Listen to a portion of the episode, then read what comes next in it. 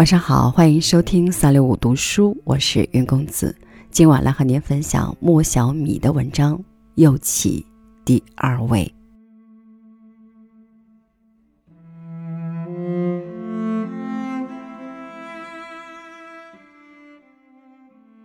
今天的文章要从一张老照片说起。靠墙根，一排六人，五站一坐。他们的脖子、手脚都绑着铁链，应是行刑前最后的时刻。这幅照片长久的吸引住我的目光。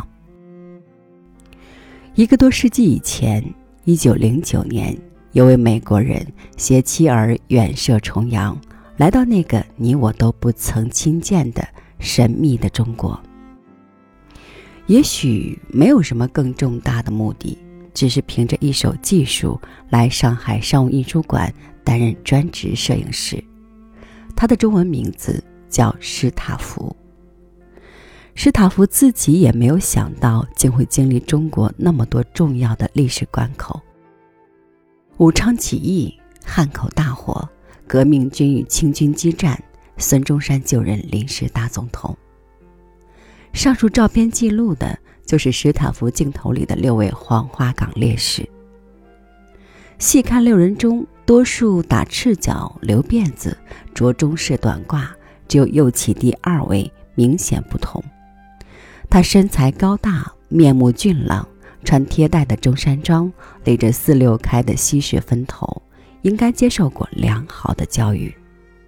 最为不同的是神情，坐地上那位。显然是被恐惧拽住了，带着哭笑；其他站立的几位应该都是坚毅的，却带着几丝茫然和无奈。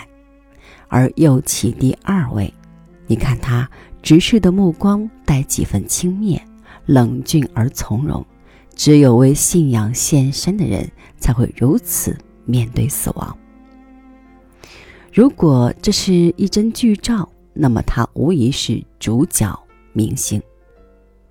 照片说明上有六位烈士的名字，但据说只有其中一位的名字可以在黄花岗烈士墓中找到。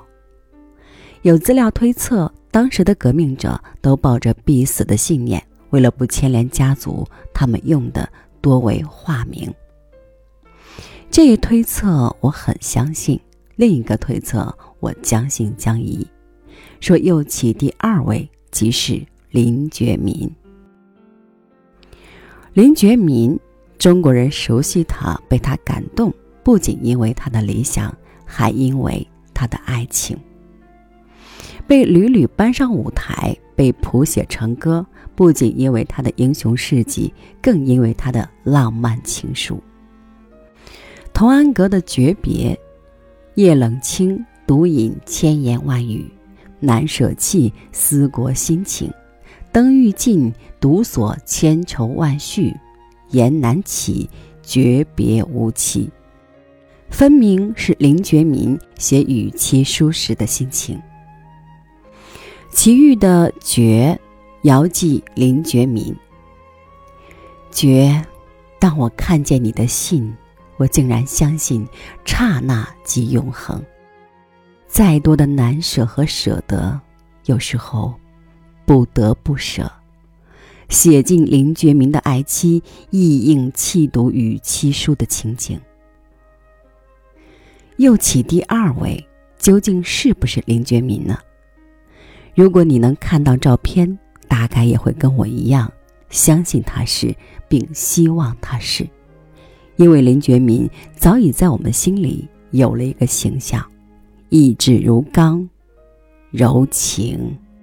似水。